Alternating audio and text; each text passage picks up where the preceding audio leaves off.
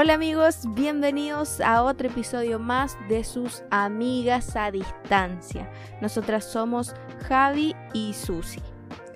Bueno, el día de hoy se viene la segunda parte de esta gran temática del matrimonio. Así que los invitamos a que estén súper atentos a toda la enseñanza que se viene en este podcast por nuestros super invitados Jeremías y Génesis. Así que chicos, estén súper atentos. Y me gustó eso que dijiste, ¿eh? porque qué importante es no solamente mostrarle a nuestro círculo cercano el, tema de, con quién estamos, sino que también como dejar claro el mensaje. ¿Por qué lo digo? Porque hay muchas veces personas que están casadas pero actúan como solteras. Entonces, em, sobre todo en los matrimonios cristianos, creo que el tema de declarar que tú estás con otra persona deja en claro como el tema de, mira, aquí ya no hay vacante. Entonces, y la gente a tu alrededor también lo ve y tú te comportas acorde al estado en el que estás. Y, creo que es importante porque se ha visto mucho en las iglesias que tanto hombres como mujeres no actúan de acuerdo a su estado civil. Mm. Y, y, ese es terrible. Y eso es terrible porque eh, da, da, lugar para, para cometer muchos errores dentro de la misma iglesia. Y, mm. la idea es que si ahora no, nos, ven, nos vean como uno solo, como la Biblia así lo dice. Somos, ya no mm. somos dos, sino somos uno, y, si alguien me respeta a mí, necesariamente la tiene que respetar a ella. Si alguien me reconoce a mí, necesariamente la tiene que reconocer a ella.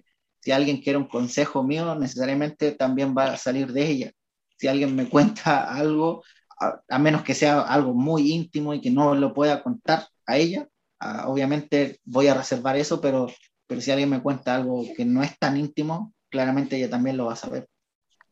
Y, y, si, y, ella sí se tiene que enterar de todo lo que, lo que yo hago, a, dónde voy. Claro, en ese sentido igual es importante como el hablar todo lo que, lo que pasa, porque a veces uno puede guardarse ciertas situaciones, ciertas conversaciones y, puede darse, puede dar pie a, a, que ocurran otras cosas, por ejemplo, en el mismo tema de las redes sociales, nosotros, no es que uno sea como tóxico y, y casi tenga la contraseña del otro, Mm. Pero es importante igual, o sea, el mantenerse, el mantenerse como abierto a que la otra persona sepa todo, pues, o sea, no sé, pues a veces eh, hablaba una persona rara y, ya yo le cuento al cierre, o él le pasaba alguna situación en sus redes sociales y él me contaba a mí. Por ejemplo, una vez eh, le llegó un mensaje de que, eh, que yo era fea y que tenía que separarse de mí. Fue durante el noviazgo, sí. Pero él me contó, pues él me contó eso y, y, obviamente se conversó con quien se tenía que conversar para solucionar eso, pero eh, lamentablemente pasan situaciones así, entonces mm. durante el noviazgo, durante el matrimonio, entonces en ese sentido eh, mantenerse como abierto igual al tema de las redes sociales eh, y darse la confianza de conversar esas cosas, no sé si pasan cosas extrañas con otra persona, eh, sentimientos mm. extraños, conversar todo eso, porque eh, al no hacerlo eh, se da lugar para, para que ocurran cosas malas. Así que eso mm. igual es importante. Y si lo comparan con lo que están viviendo ahora, ¿cuál es la realidad? Hacer como una comparación. Chan Chan, se miraron. sí, ah. se miraron. Esa mirada, no sé. Punto, punto, punto. Bueno, déjame sacar mi libreta. A ver, al principio yo eh, seguía como con el tema de que estaba en un cuento de hadas y todo eso, pero nunca, en realidad uno antes de casarse, al menos yo no pensaba, por ejemplo, en que iba a tener que pagar arriendo, que iba a tener que eh, eh, tener deudas que pagar, eh, que tenía que hacer un pedido, que tenía que preocuparme de una casa, que se podía dar la posibilidad de que fuera mamá, porque igual era un sueño que yo tenía, entonces, claro, como que al menos a mí eh, como que se me vino a, enfrentar esa realidad cuando yo ya estaba casada. Como que ahí se me abrió todo el mundo y, y me di cuenta de, de, que se tenían que vivir esas cosas. Y obviamente lo mismo que decía yo delante, que uno se enfrenta también al hecho de tener que cuidar el amor de, de, la otra persona, o sea, nos casamos porque nos amamos, entonces tenemos que ser responsables con el otro. Mm. Tenemos responsabilidades afectivas, tenemos responsabilidades económicas, tenemos responsabilidades eh, en el ámbito sexual. Eh, creo que yo, o sea, si doy un consejo es que se piense todo eso antes del matrimonio, porque así cuando ya uno esté casado no, no asusta tanto.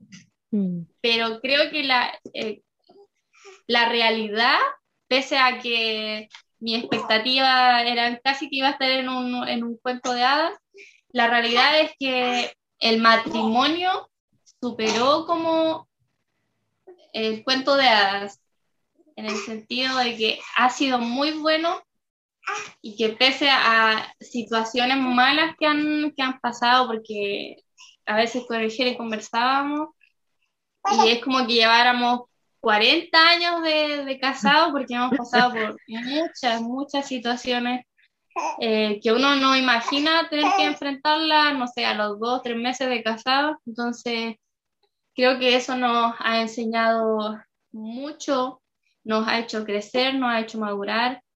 Eh, nunca pensé, o sea, yo sabía que él era un hombre bueno y todo, pero nunca, nunca imaginé que él fuera como es conmigo, o sea, eh, no sé, pues hay gente que lo puede ver serio, eh, que quizá lo pueden ver como el predicador o algo así, pero me ha ayudado a, sanar muchas situaciones que, eh, que a veces uno ni siquiera, por ejemplo, el tema de la inseguridad, el tema de sentirse fea, cosas así, pese a que uno lo ve como algo superficial, creo que igual dañan a la, a la persona y él, al abrirle yo mi corazón, me ayudó a sanar esa, esa situación y muchas más. Eh, creo que eso igual es importante, ser capaz de abrirle el corazón por completo al, al esposo, porque es la única forma en la que él te va a conocer por completo y, y, claro, o sea, si Dios te da la instancia de que la otra persona te ayuda a sanar algo, obviamente uno tiene que aceptarlo. Entonces, creo que eso fue, fue crucial para mí, que me ayudara como a, sanar cosas que, que las pude sanar cuando me casé. Entonces, eso para mí eh, fue fue algo como súper bacán, igual el que me ayudara a acercarme más a Dios. Eh, nosotros teníamos una vida de iglesia antes con la, la chiquilla, íbamos todos los domingos a la iglesia.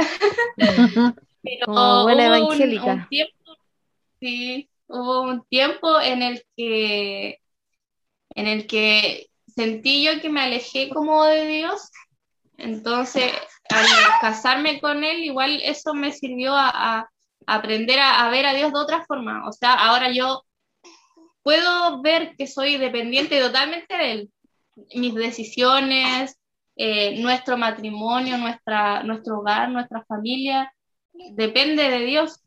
Ya no puedo tomar una decisión sin que Dios interfiera en, en eso, o sea, sin que Dios se entere eh, igual es como bacán porque al ser dependientes de Dios, Él habla constantemente.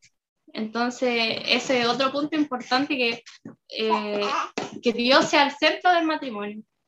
Mm. Porque eh, hay muchas cosas que, que, ocurren que a veces uno, como que se puede debilitar la relación, se puede debilitar el, el hogar, pero si Dios está en el centro, va a ser como lo que va a afirmar todo para poder superar las situaciones eh, difíciles. Y obviamente la, la, realidad es que igual uno discute, que igual peleamos a combo, ah, eh, que uno de no es maquillaje. Ah. incluso a veces es por situaciones súper ridícula, no sé, por algo muy pequeño a veces se tienen discusiones y, y creo que es normal igual, eh, pero lo bueno sería siempre conversar todo. A veces uno se guarda las cosas y hasta que explota uno tiene esas discusiones. Eh, pero creo que de verdad la, la realidad ha sido súper buena. Eh, de un esposo muy bueno, eh, maravilloso, eh, un excelente papá. no sé, yo a veces veo que es como un superhombre porque hace todo. Él casi ni tiene tiempo para respirar porque hace muchas cosas pero se dedica al 100% a, a, nuestra casa, a, a, cuidarme a mí como esposa, a, a ser un, un, buen papá para el Teo, a la iglesia. Entonces, eh, eso para mí ha, sido eh, muy bonita la realidad de Madrid. Mm. Nota 7 promedio 7 para el entonces. sí. Dale, amiga ya lo, último, o sea, hemos hablado de, los problemas y todo, pero hay, por ejemplo, dos o tres problemas puntuales por los que ustedes pasaron en el primer año de matrimonio. Creo que el primer año fue, a diferencia de otros matrimonios, fue bastante bueno. Eh, no, no, tuvimos que superar grandes problemas, al menos entre nosotros nada, creo que no, no, hubo grandes dificultades, pero sí eh, por factores externos por mm. de pronto, no sé, un ejemplo, la, casa que arrendábamos antes, se supone que las personas no iban a volver nunca más y, y era un, un, arriendo seguro por mucho tiempo. Eh, de pronto llevábamos dos meses y ya estábamos enfrentando la, la, la, situación de tener que buscar una casa porque los dueños de la casa iban a volver después de haber dicho que no iban a volver nunca más. Entonces eso no, nos trajo conflicto, no entre nosotros, pero sí un conflicto interno de, de, tener que pensar dónde nos vamos a ir, qué vamos a hacer, porque además estaba la presión constante de que teníamos que salir de ahí, eh, de que teníamos que dejar eso, eh, de que no podíamos quedarnos un mes más y, que no aparecía nada. Uh, por todo lo del estallido, por todo lo, lo, que estaba pasando en el país y estábamos muy, muy complicados en medio de eso, eh, tengo un accidente, de, me corté un dedo trabajando.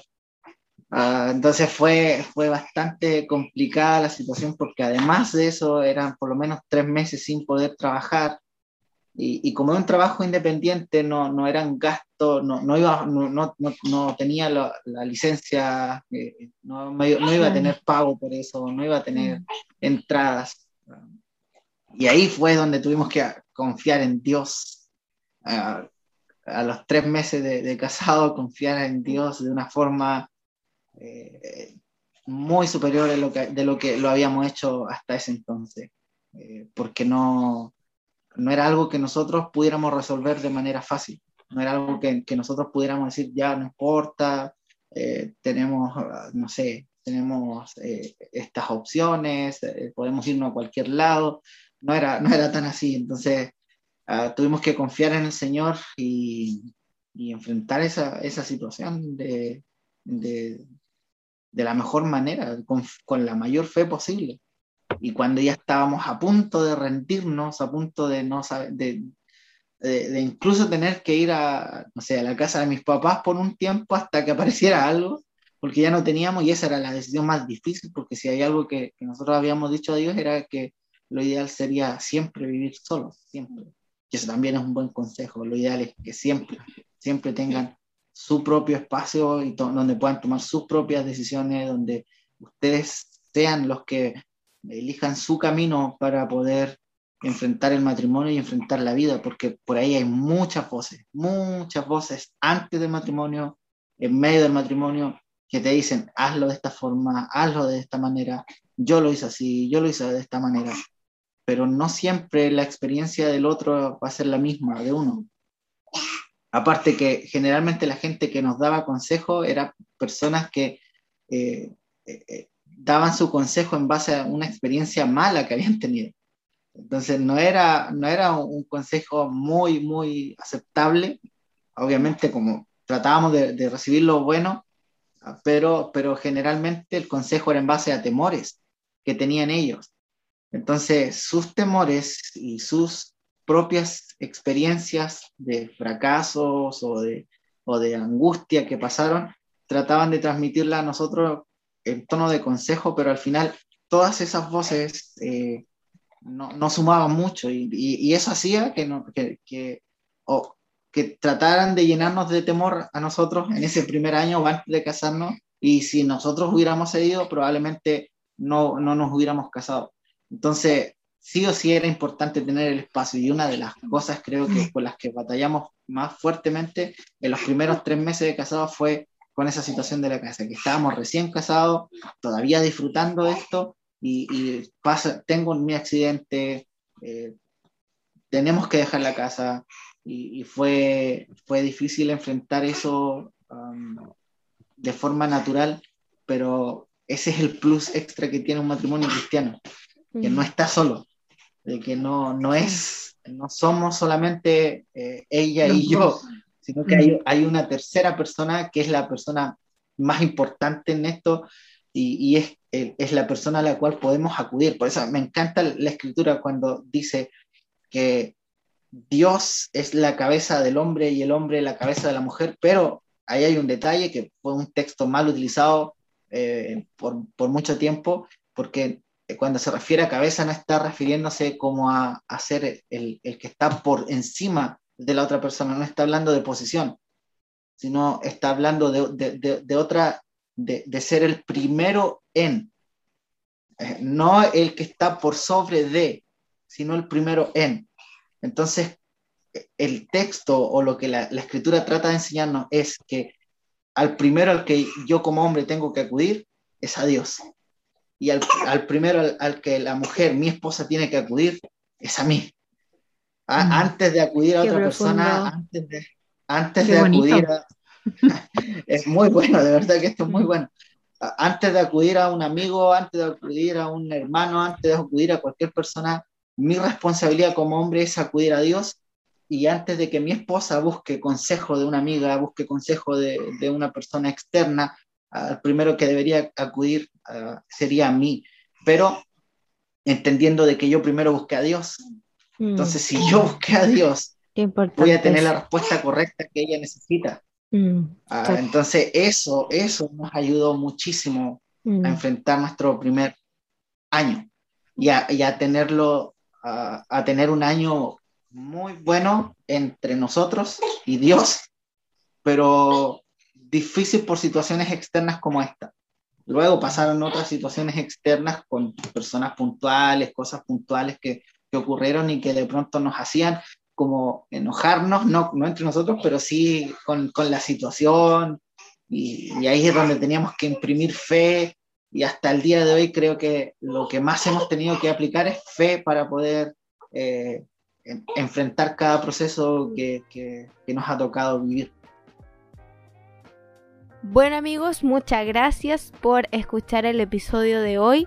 También le agradecemos a nuestros fantásticos invitados, al Jere con la Gene, por todos los consejos y la enseñanza que nos trajeron el día de hoy. Y bueno, dejarlos invitados también a que nos puedan seguir en nuestras redes sociales. Eh, nos pueden encontrar en Instagram como amigas a distancia o nos pueden encontrar a mí o a la sucia o cualquiera. Ahí estamos, en, amigas a distancia. Y bueno, como algunos de ustedes ya saben, estamos en YouTube y en Spotify. Por último, no se pierdan el próximo episodio que va a ser la última parte, la culminación de esta gran serie del matrimonio. Así que que estén muy bien chicos, chicas y un saludito para mis hermosos estudiantes que escuchan este podcast. Los TKM. Adiós.